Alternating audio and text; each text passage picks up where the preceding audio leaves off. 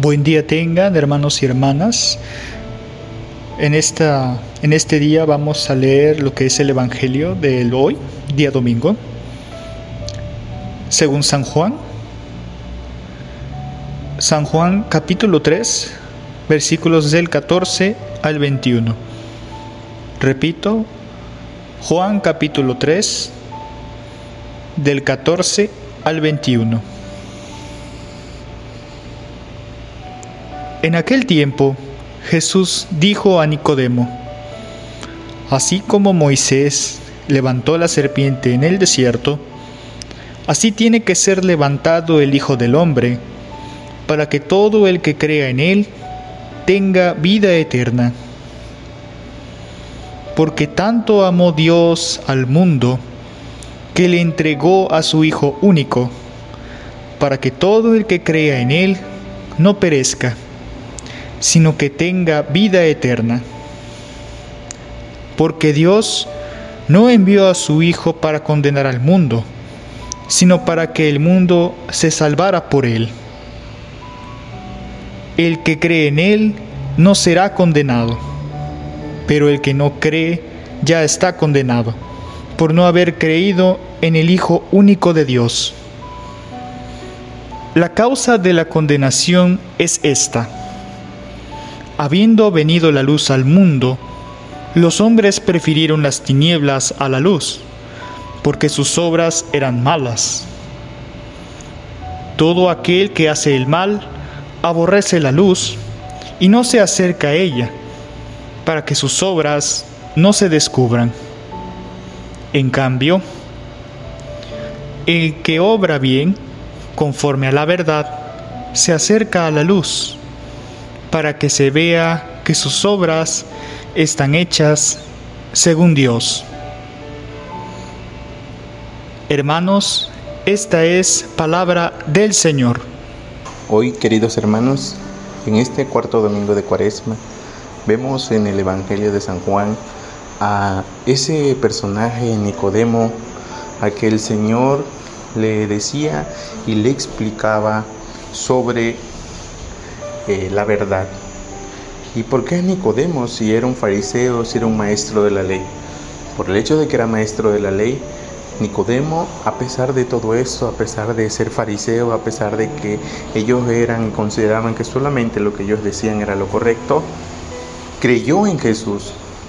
Hoy vemos en, en el Evangelio tres cuestiones importantes. El primer punto que Jesús da a entender que Él va a ser levantado a través de esa cruz para dar la salvación al mundo, para liberarnos de los pecados y para darnos la vida eterna. Se compara con Moisés, que en aquellos tiempos levantó el bastón con la serpiente y se perdonaban los pecados del pueblo de Israel. En esta ocasión Jesús dice que Él será levantado y es que a través de la cruz, ese signo es un signo de amor en el que Él nos dio la salvación y nos dio el perdón. Vemos como segundo punto el amor de Dios, el amor del Padre que tuvo hacia su pueblo, que tuvo hacia el mundo y le dio redención. Esa misericordia tan grande que tiene el Señor, que a pesar de nuestras, de nuestras, de nuestras culpas, a pesar de nuestros pecados, a pesar del mal camino que tomamos, el Señor nos ama tanto, nos perdona, tiene misericordia de nosotros y nos dio a su único Hijo, al más amado, para que nos diera esa salvación. Nos dio a través de su sangre la vida eterna, porque con Cristo hemos alcanzado la vida eterna y sin Él la muerte eterna, el abismo eterno. Vemos también que el Señor nos dice en la palabra que la manera de condenarse es a través de obrar mal a través de elegir el camino del mal, no elegir el camino de la luz, que es Cristo Jesús. San Pablo en la segunda lectura nos recalca que a través de la fe y la confianza en el Señor podremos salir adelante y podemos alcanzar esa salvación. Que la esperanza, hermanos, sea lo último que se nos agote. La semana pasada se les invitó a realizar 10 actividades que nos ayudarían a ser mejores personas y a vivir mejor esta cuaresma. Esta cuarta semana del tiempo cuaresmal queremos invitarte a realizar otras actividades cuyo propósito es el mismo. La primera actividad que te proponemos es comenzar a escribir un diario. Esto nos ayudará a conocernos un poco mejor y aunque solo sean pensamientos al final del día, esto podría ser un buen examen de conciencia. Tomar más agua en lugar de refrescos. Esta es una muy buena manera de cultivar un buen hábito y tu cuerpo te lo agradecerá muchísimo. Comer toda la comida que nos sirvan aunque no nos guste. Esto nos ayudará a no desperdiciar. Pensemos en todas aquellas personas que en este momento no tienen que comer. Continuando con lo anterior, invita a comer a alguien que no tiene, un amigo con necesidad o un mendigo. Esta es una acción pequeña, pero que sin duda nos vuelve mejores personas. Llama a un amigo o familiar con el que no te hayas comunicado hace mucho tiempo. Esto puede llegar a cambiar el día de forma positiva y sobre todo nos enseñará a no olvidar a las personas que amamos y que nos aman. Reza por aquel que te hizo daño. Aunque sea difícil, ofrece una oración por aquella persona. Recuerda que Jesús nos dice que debemos perdonar. Otra acción que podemos realizar es rezar el Santo Rosario. El camino cuaresmal siempre será mejor llevarlo de la mano de nuestra Madre María. Colabora con los gastos de tu casa. Aunque sea algo pequeño, esta siempre será una buena acción. Y por último, escoge a un pequeño grupo de personas cada día, amigos o familiares, y envíales un pequeño y bonito mensaje de texto. Ese será un buen detalle e incluso puedes llegar a alegrar el día de otra persona. En la carta apostólica, el pontífice destaca que San José estuvo siempre dispuesto a hacer la voluntad de Dios manifestada en su ley y a través de los cuatro sueños que tuvo. Recuerda que, para proteger a Jesús de Herodes, permaneció en Egipto como extranjero. De regreso en su tierra, vivió de manera oculta en el pequeño y desconocido pueblo de Nazaret en Galilea, lejos de Belén, su ciudad de origen, y de Jerusalén, donde estaba el templo. Después de María, Madre de Dios, ningún santo ocupa tanto espacio en el magisterio pontificio como José, su esposo. Hace hincapié el Santo Padre. El Papa Francisco ofrece en su carta apostólica una reflexión sobre San José como Padre amado, Padre en la ternura, Padre en la obediencia, Padre en la acogida, Padre de la valentía creativa, Padre trabajador y Padre en la sombra. Padre amado, Francisco subraya que la grandeza de San José consiste en el hecho de que fue el esposo de María y el padre de Jesús. Por su papel en la historia de la salvación, San José es un padre que siempre ha sido amado por el pueblo cristiano. También recuerda que, como descendiente de David, de cuya raíz debía brotar Jesús según la promesa hecha a David por el profeta Natán, y como esposo de María de Nazaret, San José es la pieza que une el Antiguo y el Nuevo Testamento. Padre de la ternura. Según enseña Francisco en esta carta apostólica, Jesús vio la ternura de Dios en José. José nos enseña que tener fe en Dios incluye, además, creer que Él puede actuar incluso a través de nuestros miedos, de nuestras fragilidades, de nuestra debilidad, y nos enseña que en medio de las tormentas de la vida, no debemos tener miedo de ceder a Dios el timón de nuestra barca. A veces nosotros quisiéramos tener todo bajo control, pero Él siempre tiene una mirada más amplia. Padre de la obediencia, el Papa señala que, así como Dios hizo con María cuando le manifestó su plan de salvación, también a José le reveló sus designios y lo hizo a través de sueños que, en la Biblia, como en todos los pueblos antiguos, eran considerados uno de los medios por los que Dios manifestaba su voluntad. Tras huir a Egipto para salvar a la Sagrada Familia de la maldad de Herodes, José esperó con confianza y paciencia el aviso prometido por el ángel para regresar a su país. Y cuando en su tercer sueño el mensajero divino, después de haberle informado que los que intentaban matar al niño habían muerto, le ordenó que se levantara y que tomase consigo al niño y a su madre y que volvieran a la tierra de Israel. Él una vez más obedeció sin vacilar. Padre de la acogida. José acogió a María sin poner condiciones previas, afirma el pontífice. Confió en las palabras del ángel. José deja de lado sus razonamientos para dar paso a lo que acontece y, por más misterioso que le parezca, lo acoge. asume la responsabilidad y se reconcilia con su propia historia. El trabajo es una expresión del amor efectivo. El amor es creativo y sabe darle un nuevo significado a las cosas. No solo hace cosas nuevas, sino que saber hacer las cosas nuevas. Esta es la semana de San José.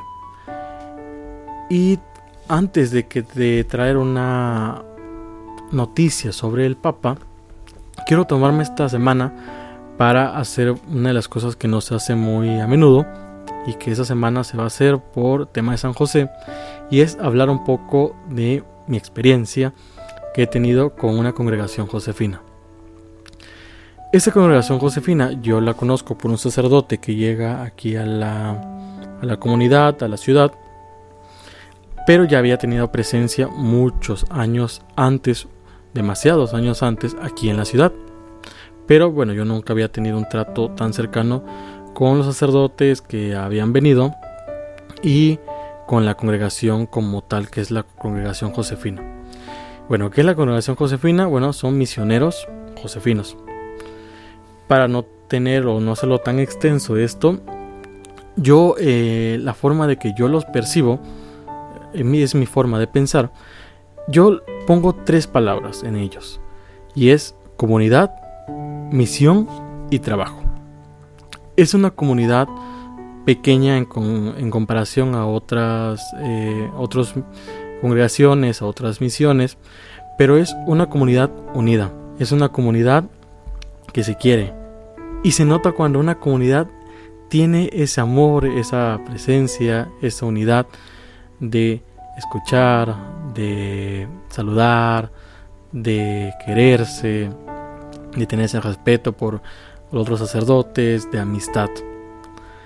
Tiene la misión, bueno, son, como su nombre lo dice, misioneros josefinos. Sacan una misión tanto ámbito de escuelas, que es académico, en ámbito de evangelización y en el ámbito parroquial, donde atienden también eh, iglesias. Cuando vienen los sacerdotes no son diocesanos, entonces los sacerdotes pues son de otras ciudades, ¿no? Y es difícil cuando un sacerdote todavía que es eh, diocesano no poder estar con su familia, imagínense un misionero que deja todo por Dios. Hay una cita bíblica, deja todo y sígueme, que era un joven que tenía muchos bienes y Dios le dice, bueno, Jesús le dice solamente estas palabras, ¿no? Vende todo y sígueme. Y esto se refleja en, esto, en esta comunidad misionera. Deja todo y sígueme. Y en verdad lo dejan. Y es muy difícil no poder pasar cumpleaños en familia, no poder estar con amigos, pero es tan reconfortante estar con Dios. A mí me, bueno, a mí me tocó esa experiencia de que el sacerdote que vino aquí a, bueno, que conocí, estuvo aquí en la mina de Islán, eh, se fuera del país a Europa. Entonces creo que ahí conocí lo que es la misión en verdad, o sea, dejar a tus padres, a, tu, a tus amigos, a lo que tú quieres, a la forma de vida que tienes aquí en el país e irte. Y ahí viene otra palabra que es obediencia, que viene como lo que habíamos visto en la comunidad, es obediencia que se tienen para poder seguir eh, esos mandatos de la misión. Porque al final de cuentas es esto, la misión de llegar, de que llegue el Evangelio a todo el mundo. Y al final viene el trabajo. Como ya había hablado un poco, en el trabajo en sí son tres pilares. Tiene más cosas de trabajo, pero en sí son tres pilares fundamentales. el ámbito estudiante, el ámbito, el ámbito académico, el ámbito parroquial y el ámbito misionero. Resaltar el trabajo que muchas veces no vemos,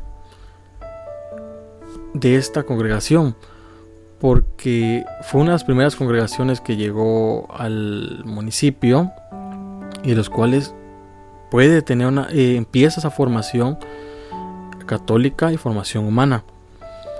Ellos eh, colaboran mucho en la formación académica de las personas o de nuestros antepasados en la ciudad, de nuestros abuelos, de nuestros tíos, ellos empiezan ahí trabajando en ese aspecto de la formación académica para tener este pilar el día de hoy de todas nuestras formaciones. Y además esa misión que cada día eh, hacen, creo que muchas veces se nos pasa por alto igual, o sea, lo que, lo que son ellos, la comunidad que tienen, la misión, todo el trabajo que hacen cada día. Se levantan muy temprano, hacen una oración, rezan y van al día al día. Hacen un trabajo para mí brutal en todo esto. Y es un trabajo que para mí, bueno, para mí, para mí, y es un trabajo que para mí es un modelo. Es un modelo de trabajar hacia Dios, trabajar para Dios y trabajar para la comunidad. Y este día que queremos recordar un poco sobre San José, creo que es la perfecta vista y creo que es un gran y creo que es un gran ejemplo lo que fue San José. San José cuidó, San José fue comunidad, San José enseñó, San José amó, San José dio todo para Jesús. Y los misioneros josefinos aman, quieren, educan, cuidan y dan todo hacia Dios.